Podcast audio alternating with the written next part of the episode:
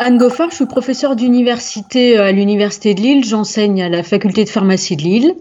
Je suis médecin au CHU de Lille et donc je suis euh, chercheur dans l'équipe virologie moléculaire et cellulaire du centre infection immunité de Lille. L'équipe est dirigée par euh, le docteur Jean Dubuisson du CNRS. Dans notre équipe, il y a un groupe qui s'appelle euh, coronavirus respiratoire humain. Et donc je fais partie de cette équipe en tant que professeur d'université. Ce qui nous étonne un petit peu euh, dans l'évolution de cette maladie euh, chez les patients, euh, une évolution qui n'est pas classique dans les infections à coronavirus qu'on a pu déjà voir habituellement. L'infection évolue vraiment en deux phases sur le plan clinique, avec une première phase que j'appellerais une phase virale, où il y a une charge virale importante, avec une réplication virale dans l'organisme des patients qui font de la fièvre, qui toussent, euh, euh, qui ont des douleurs articulaires, des douleurs musculaires. Donc toute cette phase virale qui dure euh, maximum 7 jours, 8 jours.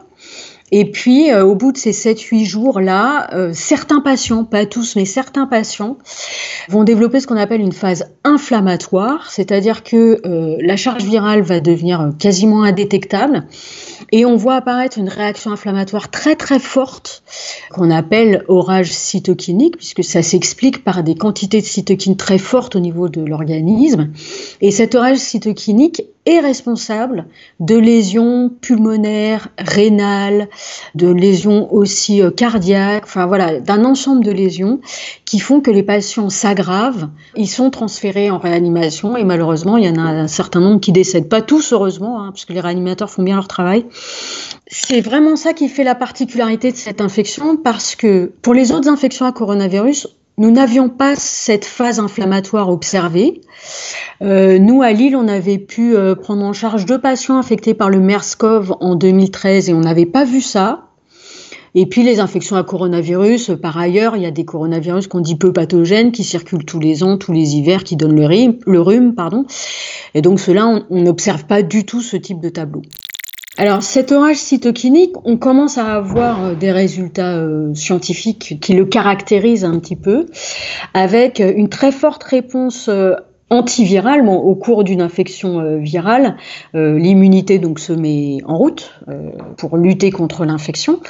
Et donc il y a des mécanismes immunitaires qui sont spécifiques de la réponse antivirale avec la sécrétion notamment d'interférons de type 1. donc on voit de très fortes quantités d'interférons, mais aussi des fortes quantités d'interleukine 6 par exemple, ou de TNF-alpha, etc. Donc des marqueurs inflammatoires qui sont produits en très forte quantité, en trop forte quantité.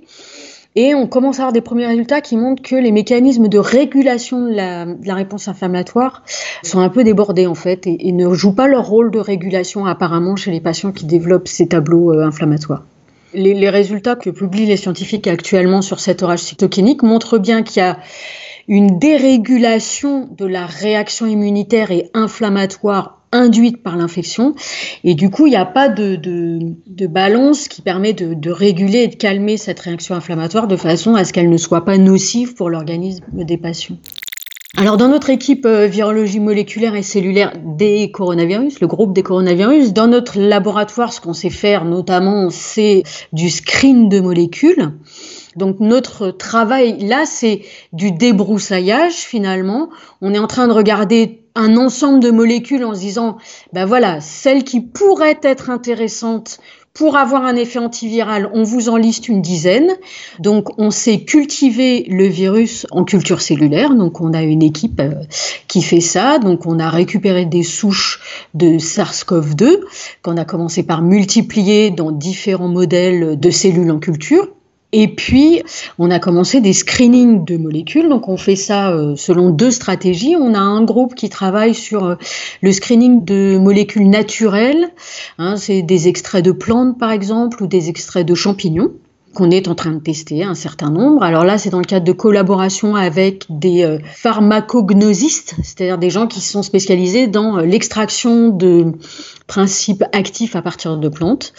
Et puis, dans le cadre de collaboration avec des chimistes, un autre groupe qui fait ça, on screen des banques de molécules. C'est fait du screening haut débit de banques de molécules pour leur effet antiviral. Alors d'abord, on travaille dans le laboratoire de sécurité L3 puisque ce SARS-CoV-2 est un virus hautement pathogène. On est en combinaison, euh, il faut faire attention à tout ce qu'on fait. On travaille obligatoirement à deux avec des, des scaphandres derrière des visières. Enfin voilà, c'est très contraignant, très fatigant.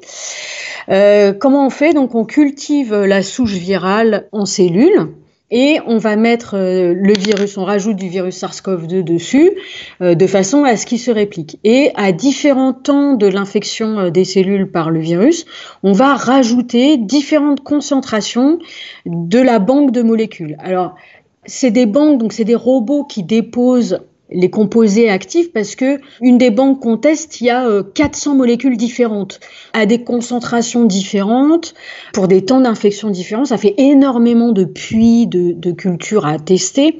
Et puis, on a développé des marqueurs pour visualiser l'effet antiviral euh, de cette, euh, des molécules quand il y en a un et on quantifie cet effet par différents marqueurs.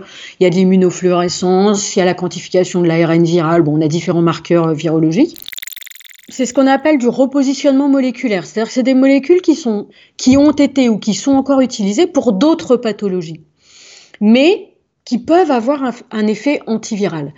Alors, un exemple, hein, l'hydroxychloroquine dont tout le monde parle, c'est une molécule qui, au départ, euh, est utilisée pour traiter le paludisme et qui, en laboratoire, a un effet antiviral.